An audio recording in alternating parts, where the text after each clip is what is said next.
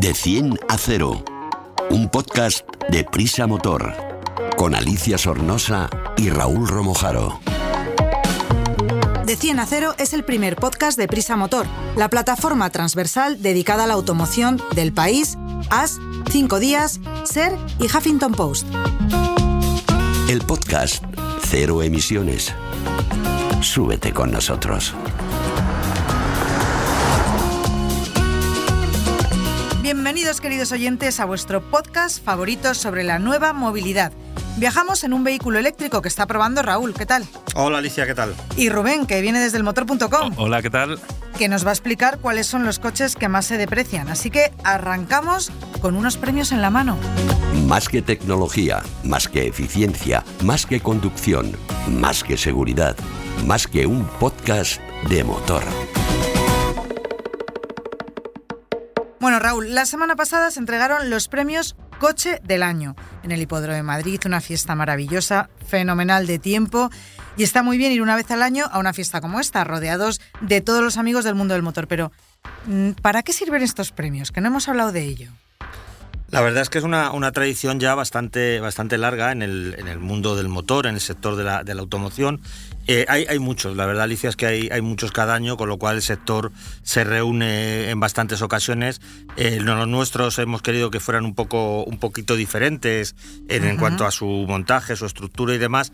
Pero bueno, estos son premios que, como, como cualquier otro premio, ¿no? Pues eh, los más famosos que quizá puedan ser los, los Oscar, a, a, a, cualquier otro tipo de premio que se nos pueda ocurrir, pues lo que sirven es para reconocer en un determinado periodo de, de tiempo, generalmente durante un año, pues eh, lo, más destacado que ha ocurrido en un determinado sector o en una actividad, en este caso en el de, en el de la automoción. Y se suelen premiar desde de diferentes parámetros pues los coches más destacados que han, que han aparecido en, en, un, año. Los nuestros, los de Prisa Media, tenían, como ya contamos en su momento, previamente y después cuando conocimos los ganadores, eh, ocho, ocho, categorías. Y, bueno, pues se trata simplemente de eso, de hacer, depende cómo hay diferentes estilos, ¿no? O, con un jurado o de forma popular o, o bueno pues como digo de, de diferentes formatos eh, elegir qué modelos han sido los más destacados durante ese periodo de tiempo. ¿Y, y cómo ha surgido dar estos premios? Como te digo, son, son bastante frecuentes en el sector de la, de la automoción sí. en España y nosotros creíamos que un grupo mediático como Prisa pues tenía que tener también eh, lo suyo, ¿no? Una, una apuesta por, el, por la información del motor, por el sector de la automoción y ese reconocimiento que, como te digo, pues eh, identificaba eh, a siete vehículos y a una, a una personalidad, a un directivo, que creíamos que había tenido un lugar eh, destacado en, en, la actividad de, del sector durante, durante este año. Porque además los premios Prisa del motor, eh, una de las particularidades que han tenido y que van a seguir teniendo es que cada medio de Prisa entrega un premio que tiene que ver mucho con, con su cabecera, ¿no? Así es, eh, correcto. Nosotros lo que, lo que hemos intentado es alinear el, el, la categoría, el, el, premio en sí, pues con la, la, identidad de diferentes cabeceras, ¿no? Desde el premio absoluto, que sería el coche del año, que por, digamos, trascendencia de la, de la cabecera ha sido para el país, eh, coche urbano, pues de los 40, la gente joven, uh -huh. el sub lo hemos asociado con, con, la mujer. En fin, hemos querido identificar eh, cada coche con, con un estilo, una filosofía de vida, el directivo eh, correspondía al diario económico Cinco Días y al final lo que se trata es que queremos transmitir eh, un poco a, a, nuestra audiencia también, porque esto no se hace exclusivamente, lógicamente, para, para el sector, sino también para la gente que, que sigue la información del motor en cualquiera de las, de las cabeceras de prisa, pues un poco nos permite también enseñarles, mostrarles y descubrirles cómo va avanzando el sector, qué cosas se mejoran, tanto en eficiencia uh -huh. como en coches pequeños, como en sub, en los coches tan de moda, a nivel general, tecnologías y sostenibilidad. En fin, es un poco identificar eh, tendencias y dentro de esas tendencias pues se identifican eh, a los modelos, a los productos más destacados. Dices que esto lo han, lo han entregado estas cabeceras, pero el público general, los lectores, los que escuchan, los que... Eh, ¿Han tenido algo que ver?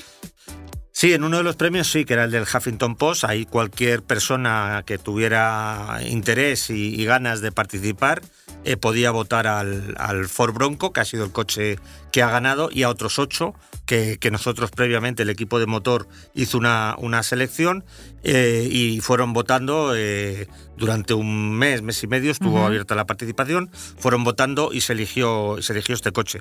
El resto, empezando por el, por el Hyundai Kona, que es el coche que, ganó el, el premio de, de coche del año, que al final es un poco el premio que digamos aglutina a todos los demás, ¿no? Es un coche que... El más completo. Claro, efectivamente, tiene eh, aspectos de sostenibilidad y eficiencia, de tecnología, de usabilidad, de diseño, eh, todo un poco aglutinado y luego también pues se trata de un coche que hemos querido que, sea un coche accesible, que sea evidentemente con, grandes presupuestos y, cifras muy altas, pues es fácil encontrar coches muy buenos. Lo difícil es hacer un muy buen coche a un precio ajustado y esto es lo que hemos valorado del, del Hyundai Kona.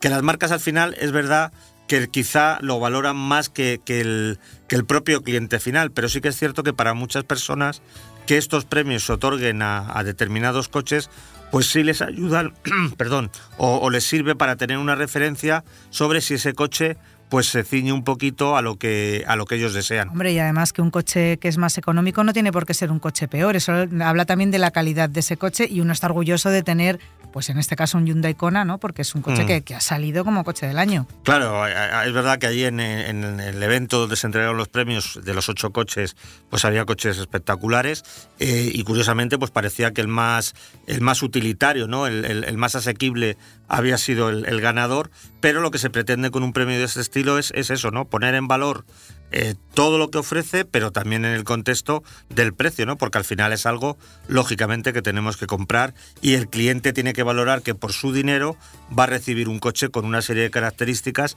que le han hecho acreedor que un grupo de especialistas que durante el año prueban centenares, y cuando digo centenares son centenares de coches, pues han decidido que ese coche aglutina cualidades para ser, también podemos decir, uno de los mejores del año. Al final tiene que ganar uno, pero esto yo creo que ya lo comentamos aquí con anterioridad, que había de los tres finalistas, yo creo que cualquiera de los tres podía haber sido ganador porque eran grandes, grandes propuestas. Por matices ganó el Kona, pero podía haber sido otro. Eh, además, una de las características de estos premios, que vamos a hablar en particular, de prisa del motor, es que la gente pudo ir a ver esos coches que estaban nominados y a los ganadores, porque estuvieron expuestos unos cuantos días en el hipódromo. Justo, nosotros hemos querido que otro, otra señal de identidad de estos premios, que como digo, en, España y en el mundo hay, hay, un coche, hay un premio del coche del mundo, hay un premio del coche del año en Europa, hay varios premios de coches del año en España. Eh, para, hay pues, coches regionales, en fin, los premios abundan como, como las setas, ¿no? Lo que hemos querido nosotros diferenciar un poco es algunos matices para que el premio y el evento sea distintivo y queríamos que el coche tuviera mucho protagonismo. Estuvo presente durante la gala de, de entrega de premios, no solamente el directivo que lo recogía, eh, que fueron en su mayoría presidentes y consejeros delegados de las empresas, sino también eh, el, propio coche que tuviera su protagonismo. Eh, salió a escena en el, en el hipódromo y luego durante el fin de semana, que, como ya comentamos también en su momento hay carreras y la gente pasa por allí incluso a tomar copas, a cenar, pues estuvieron expuestos seis de los coches, no los ocho, porque dos de ellos eran coches tan tan especiales y tan exclusivos que ni siquiera habían salido a la venta eran, eran incluso prototipos. Y entonces eh, eh, no, se podían, estar. no podían estar allí. Esos se fueron, pero los otros estuvieron expuestos durante todo el fin de semana y la gente pudo, pudo conocerlo, descubrirlo, ver sus características principales. En yo creo que fue otro valor añadido. Toquetear, que hay que saber cómo son. Abrirlos creo que no, porque estaban cerrados, porque si no, ya sabemos que eso se vuelve, los coches se vuelven una locura. Pero sí, sí, queríamos que el coche tuviera mucho protagonismo. Bueno, entonces estaremos atentos durante todo este año 2023, porque en 2024 se entregará de nuevo el premio al mejor coche del año, etcétera, etcétera, eh, por estas fechas. Y ya sabéis, todos los que nos estáis escuchando, atentos a lo que nos cuentan aquí nuestros amigos del motor.com, porque alguno de esos será el que entre a concurso y algún otro será el que gane. Muchas gracias, Raúl. A ti, Alicia. Explicamos fácil lo difícil. Hola Rubén, hoy desde el motor.com nos traes una información muy interesante, como siempre. Todos sabemos que en el momento en el que te compras un vehículo, su precio ya no es el mismo. Desgraciadamente, su valor se deprecia. Pero ¿se puede calcular cuánto? Bueno, eh, se puede calcular cuánto. De hecho, una web en el Reino Unido, vamos a hablar de, los coches que más se deprecian en el Reino Unido, pero que son modelos que podemos traspolar tranquilamente a España. Porque cambiando el volante de lado. Eh, cambiando el volante de lado. pues ya te digo, la web, la web Moneyborn ha hecho una especie de, listado de los coches que más se deprecian, de los 10 modelos más devaluados.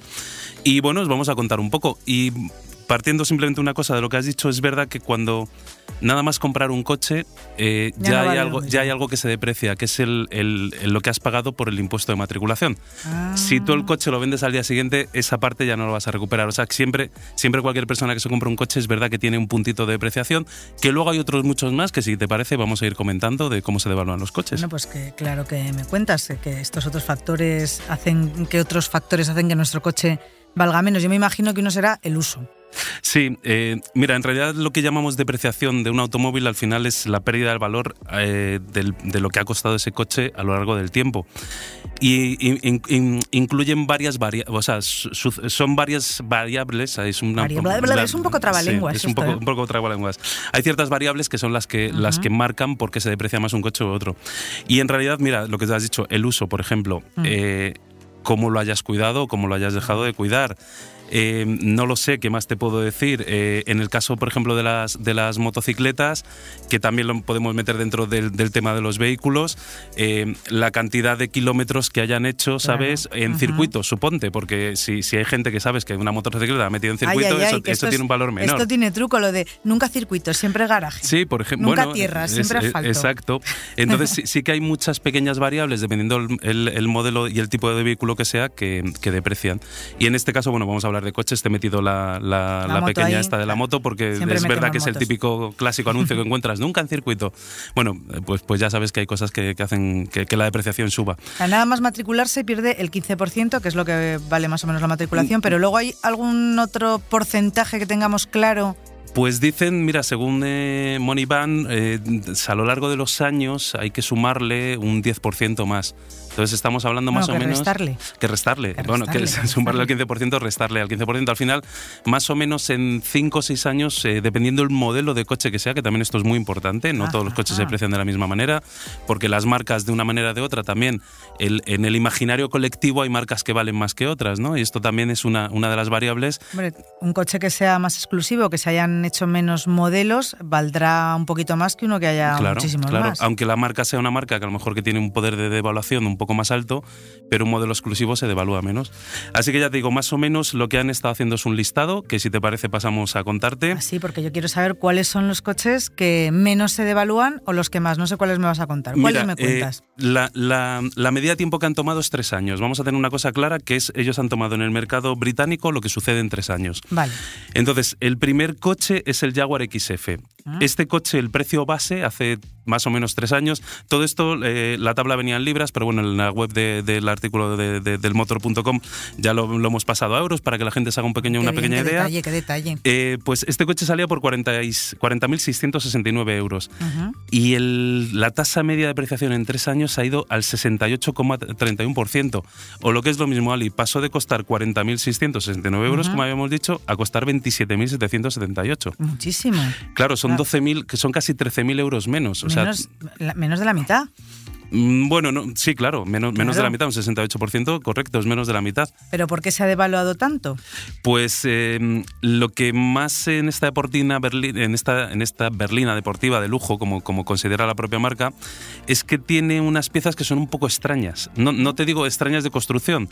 Esas piezas a la hora, al, al, hacer de una diferente manera, imagínate, yo qué sé, una... Un parachoques, sí, un alerón. Más bien, más bien de la parte del motor, exacto. No, pero eso, eso son, suelen ser cosas más mecánicas pero sí que a lo mejor eh, eh, tipos de, sujeciones de la parte del motor para sujetar un, cárter y tal es diferente a lo que se ha hecho habitualmente. Entonces, como son piezas muy exclusivas, ah. repararlas cuesta más, el seguro te va a cobrar más por esas piezas y eso influye en el poder de evaluación del coche. Vale, ahora dime, por ejemplo, un, un cochecito que sea más común, por ejemplo, el Renault Zoe. Hay un montón. El Renault Zoe. El problema del Renault Zoe, mira, este se devalúa, en, el precio base, vamos a decir, hace tres años, unos 26.000 euros, eh, ha llegado a perder casi un 40% en tres años. En el Reino Unido el valor medio ahora mismo del coche está en unos 15.600. ¿Y por qué? ¿Cuál es el problema de este coche? Y esto sí que es, aquí eh, ya vamos a empezar a verlo no solo en el Renault Zoe, y esto, es, y esto es muy importante que hayas comentado sobre este coche, sino que lo vamos a empezar a ver en más coches y modelos eléctricos. Las baterías. Ah. Los coches eléctricos, cuanto más tiempo tengan, ¿sabes? Nos pasa como en el teléfono móvil. Eh, cuando lo compramos tiene un 100% y cuando vamos mirando pasa un año, dos, tres y vemos que ya tiene una capacidad de un 67% nada más de la batería. Entonces, como la batería al final es una de las partes más caras de cualquier vehículo eléctrico, pues eh, por eso, por ejemplo, el Renault Zoe está, está una devaluación tan alta. Y si hablamos, por ejemplo, de los... Eh, incombustibles y que siempre están ahí, que están los sub, no me lío más. Venga. Vale, pues mira, por ejemplo, en tercera posición hemos seguido Jaguar, Renault Zoe y ahora vamos con el BMW X3. Eh, el BMW X3 es un sub, mm, está por debajo de lujo, está por debajo del X5 en la, en la compañía. Este coche en el Reino Unido costaba hace tres años unos 47.000 euros y ha llegado a tener una depreciación del 38,78%, costando ahora mismo, eh, tres años después, 28.700 euros. Ha perdido casi 20.000 euros. Casi la mitad. Eh, pasa, pasa lo mismo. El tema no, más allá de, eh, más allá de problemas Em, de cómo hemos contado de las baterías en el caso del eléctrico, de las piezas raras en el caso del Jaguar, en este coche pues hay una cosa que se llama obsolescencia. Obsolescencia es una palabra complicada. Bueno, eh, en los electrodomésticos está programada, se cuenta que está programada para que cambies de electrodoméstico cada 5 o 6 años o de teléfono móvil o cada 4 años de, ordenador. me debo saltar todas las obsolescencias. bueno, yo creo que aquí los que estamos no las saltamos todas. Pero ¿qué pasa? Que en el tema de los coches, eh, vehículos de, con un cierto, para gente con un cierto poder adquisitivo, y que en 3-4 años están sacando el modelo nuevo, claro. se los van quitando encima. Porque prefieres el último modelo, está claro, ¿sabes? En eso no hay problema. igual es un buen momento para comprar esos coches con los que siempre hemos soñado y que no nos llegaba el dinerito. Pues, pues sí. Bueno, eh, eh, volvemos a lo de siempre. Hay que eh, ver muy bien a la hora de comprar, ver qué, piezas de gaste han sufrido Pero eso lo tenemos en el motor.com. Hay un articulito maravilloso de qué es lo que hay que mirar cuando uno va a comprar un coche de segunda mano y con eso y viendo que, los coches buenos se deprecian más, lo tenemos chupado. Voy a hacer un inciso y el último. Eh, más que nada porque es el coche más vendido en España en, agosto y es el MG ZS. El MG ZS en el Reino Unido está en quinta posición, se ha devaluado en tres años. Ellos, ellos sacaron antes el modelo que en España. Se ha devaluado un 37,70, casi un 38%. Estamos hablando de que son coches baratos, eh, una marca como MG que ahora es, está bajo, bajo paraguas chino pero que aunque veamos que es un coche barato, que mucha gente puede tener acceso a él, también el poder de depreciación es muy alto. Ya te digo, en este caso ha perdido casi en tres años 9.000 euros de lo que era su precio base. Pues lo que digo yo, que es un buen momento para comprarse alguno de estos coches. Si nos estáis escuchando, miraros la página del motor.com donde viene este artículo, que vais a ver un listado mucho más amplio y a lo mejor, a lo mejor ahí hay alguna idea. Gracias, Rubén. Muchas de nada. Te analizamos un vehículo en de 10 a cero. Raúl, volvemos contigo y con el coche en el que veníamos, que la verdad a mí me gusta mucho, es una marca que le tengo mucho... Me mola, son coches molones. En este caso es el Jeep Avenger eléctrico, eléctrico 100%. Sí, es eh, Alicia dentro de, Jeep, una marca tradicional de todoterrenos genuinos que luego derivó un poco más hacia el capítulo de los, de los sub eh, y ahora ha dado un paso más allá porque este Avenger es el coche que ha elegido la, marca ya dentro del grupo Stellantis, del, del, paraguas de Stellantis, lo que le permite tener acceso a una serie de tecnología que lo ha facilitado. Es el primer Jeep con motor completamente eléctrico. Es un, Jeep sin emisiones. Es todo un hito para la marca estadounidense, aunque también tenemos que decir que lógicamente al mismo tiempo está muy enfocado al mercado europeo y señalar que también existen versiones de combustión, pero digamos que la, la más característica y la más especial, además de la que hemos podido probar, es esta del Avenger 100% eléctrico. Vamos a rebobinar un poco antes de hablar de la electricidad. ¿Qué caracteriza a su diseño y carrocería? ¿Cómo lo vamos a distinguir por la calle? Es un sub, como decimos, eh, de tamaño compacto, del segmento B. Eh, tiene cinco puertas. Yo diría que tiene un diseño fresco y, atractivo. Eh, mide 4, un poquito más, 4,08 metros de, de longitud y es identificable por su típica parrilla de Jeep de, de las siete barras y luego también en las versiones de lanzamiento, estos primeros modelos que han, unidades, perdón, que han llegado a, a Europa, una de las más llamativas es un amarillo que permite identificarlo rápidamente que- que- y darnos cuenta de que es un Jeep bastante especial. Un sub, un vehículo compacto. ¿Cómo es la habitabilidad interior? Por esas dimensiones, esa característica que dices tú de compacto, pues es, diría que simplemente correcta si se le comparas además con, con otros coches de, de su estilo. Es- Espacio para los ocupantes realmente digamos que no sobra, sobre todo en, en las plazas posteriores, y el maletero de 355 litros tampoco es de los mejores del mercado, entre otras cosas porque hay algunos condicionantes por su configuración eléctrica. Eléctrica. En todo caso, valoremos que, como ya iremos viendo, es un coche mm, básicamente, por ser 100% eléctrico, por sus dimensiones y su planteamiento, es un coche ur- urbano, ¿no? Con lo que tampoco eh, se trata de un coche en el que el espacio no es un coche familiar para grandes viajes, digamos que pasa a un segundo plano. ¿Cuál es el equipamiento más de- destacado? Pues es un poco lo contrario lo anterior, porque en este caso los acabados y equipamientos son bastante convincentes. No es que haya lujos, pero, pero el ambiente general es, es muy agradable, con sensación de calidad. Ya se empieza a notar en la mano de la mano de Stellantis, de, del grupo del grupo multinacional que ahora eh, lleva esta marca, es su mano, como digo, en la calidad de los de los acabados, del equipamiento. En esta versión superior que hemos probado, la dotación yo diría que tiene todo lo necesario, tanto en lo que se refiere al confort como a la seguridad. ¿Qué motor eléctrico, así lo digo entre paréntesis, lleva? Mm, eh, Es 100% eléctrico, como bien señalas. Su potencia es de 156 caballos y es el mismo que utilizan otros modelos del grupo Stellantis, por ejemplo, el, el exitoso Peugeot 208. Eh, se alimenta con una batería de 54 kilovatios hora. Es una batería de tamaño medio que no está mal para un coche de este estilo, que se puede recargar a velocidades de hasta 100 kilovatios. Es decir, si encontráramos un cargador de 100 kilovatios y cargáramos la, la batería, pues en media horita podríamos tenerla desde prácticamente vacía al 80-90% de capacidad. Y pese a ser en su aspecto de todoterreno, hay que dejar claro que al final es más una cuestión estética que, que realmente de práctica. Eh, es un tracción eh, delantera exclusivamente, no es 4x4 y tiene, como todos los coches eléctricos ya sabemos, un cambio automático monomarcha. ¿Cuáles son sus prestaciones y consumos? Eh, Jeep habla de un consumo homologado de 16, perdón, 15,6 kilovatios cada 100 kilómetros que se traducirían en una autonomía cercana a los 400 kilómetros. La verdad es que son cifras bastante realistas por lo que hemos podido, ¿Mm? hemos podido comprobar, eh, porque en una utilización convencional, sin tener tampoco muchísimo cuidado con el acelerador, pero sin hacer excesos, sin cometer excesos, el promedio ha estado en torno a los 17 litros a los 100. Que esto se... 17 litros, perdón, 17 litros. Es que estamos hablando de los eléctricos, que Claro, estamos ya todavía estamos con la gasolina en la cabeza. Sí, sí, yo todavía tengo la gasolina, perdón. 18 kilovatios hora a los 100 kilómetros, que se traduciría en poco más de 300 kilómetros de autonomía. En cuanto a la velocidad máxima que también me preguntabas, pues está limitada a 150 kilómetros hora, No que de sobra. esta manera primero sobra y además pues lo que evitas es que alguien que tenga mucha alegría al utilizar el pie derecho pues se cepille la, la batería antes de lo necesario. este lo está utilizando para ir al- del trabajo a casa y de casa al Sí. trabajo y vives fuera de Madrid, a unos cuantos Sí, kilómetros. sin ningún problema. A ver si te pillo en una preguntita de estas, eh, al margen de, de nuestro Sí. test picadito. ¿Cuántas veces lo has tenido que cargar? Pues en una semana eh, lo habré cargado cuatro veces. El problema es que.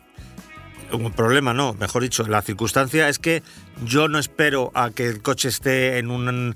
eh, o sea, sería lo Al ideal. ¿no? 30%. Claro, que esté muy Vale. bajito, porque primero, porque al hacer una larga distancia en mis desplazamientos o tener que plantearme algún imprevisto, imagínate que estamos aquí trabajando y de repente pues tenemos que salir, no sé, a una rueda de prensa, a una presentación y haces unos kilómetros extras que no tenías previsto. Yo.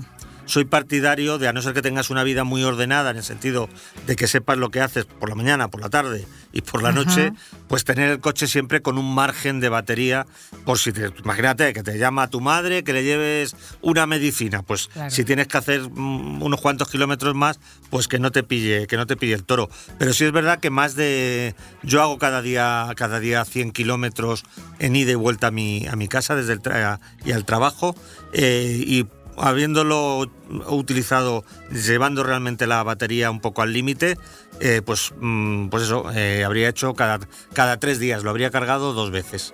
Bueno, pues no está nada mal. ¿Cómo se comporta? Que no corra mucho, como decíamos antes, eh, que tenga la velocidad limitada a 150 kilómetros perdóname, hora. 150 kilómetros Bueno, hora, que no corra mucho. No en corra, no corra mucho en una autovía, pues es un poco un límite. Estamos acostumbrados, ya sabes, los coches que probamos aquí, bueno, en general, ¿no? Es una, es una velocidad que en un coche de combustión diríamos que es baja, ¿no? Pero efectivamente para circular es más que sobrada. Eh, pero esto no significa, que es lo que te quería contar, que no sea un coche divertido de conducir como casi todos los eléctricos. La respuesta del motor es contundente, es un sub de tamaño ajustado, contenido, con lo cual se comporta bastante bien en las carreteras eh, reviradas, se puede disfrutar en curvas a, a su, a su volante, no balancea en, en exceso, aunque es un coche como todos los eléctricos también eh, pesados, y luego para la ciudad, que es su, su entorno natural, como antes mencionábamos, pues yo creo que es, es ideal por el tamaño y sobre todo por la etiqueta cero que te permite acceder a cualquier punto de, de la ciudad que tenga zonas limitadas y luego esa misma etiqueta te permite, si quieres estacionar en la calle, hacerlo durante el tiempo que quieras. De momento, ya veremos si esto cambia, pero a día de hoy puedes aparcar de forma gratuita en cualquier punto de la ciudad el tiempo que necesites. Antes de ir al turrón, otra pregunta que te voy a hacer. ¿Has notado mucho eso de que no se oye en estos coches, no se oye el motor y que la gente despistada con el móvil de repente Sí. se te tiran en medio de la mm, calle? Sí, es algo que todos los usuarios de, de vehículos eléctricos, como tú ahora que estás usando un scooter y en general, pues tenemos que acostumbrarnos porque es verdad que la ausencia de ruido nos ocurre aquí mismo. En la entrada a la entrada al trabajo, pues hay una- un acceso de vehículos que la gente cruza y como vamos todos además mirando el móvil un poco distraídos, ya no te cuento si vas con cascos por la calle, pues es verdad que a veces te tienes que parar o tienes que andar detrás de ellos hasta que notan una presencia, pero no por el ruido, sino porque, porque llevan algo detrás. Porque mueve el aire. Y es algo que los peatones se tienen que acostumbrar, pero en estos momentos de inicio de la, de la electrificación de la movilidad, yo creo que, bueno, y siempre, ¿no? Pero en estos momentos, por este factor que comentamos de la, de la ausencia de ruido, el conductor es el que tiene que ser responsable de tener la precaución de no sorprender a nadie porque su coche no, no emite sonido. Bueno, pues ahí lo dejamos. Al turrón, ¿cuánto cuesta?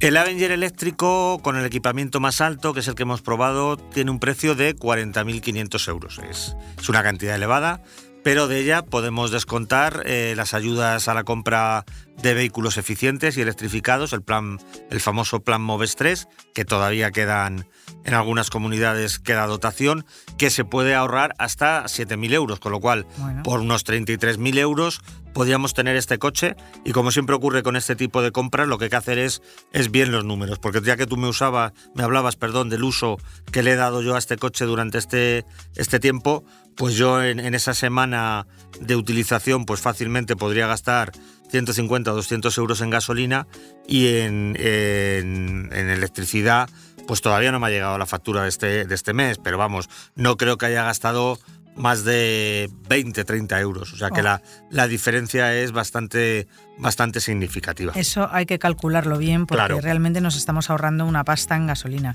¿Para quién está indicado? Yo diría que es un coche ideal para un uso urbano con un diseño joven y agradable y ofrece todas las ventajas que ya hemos mencionado de la electrificación total.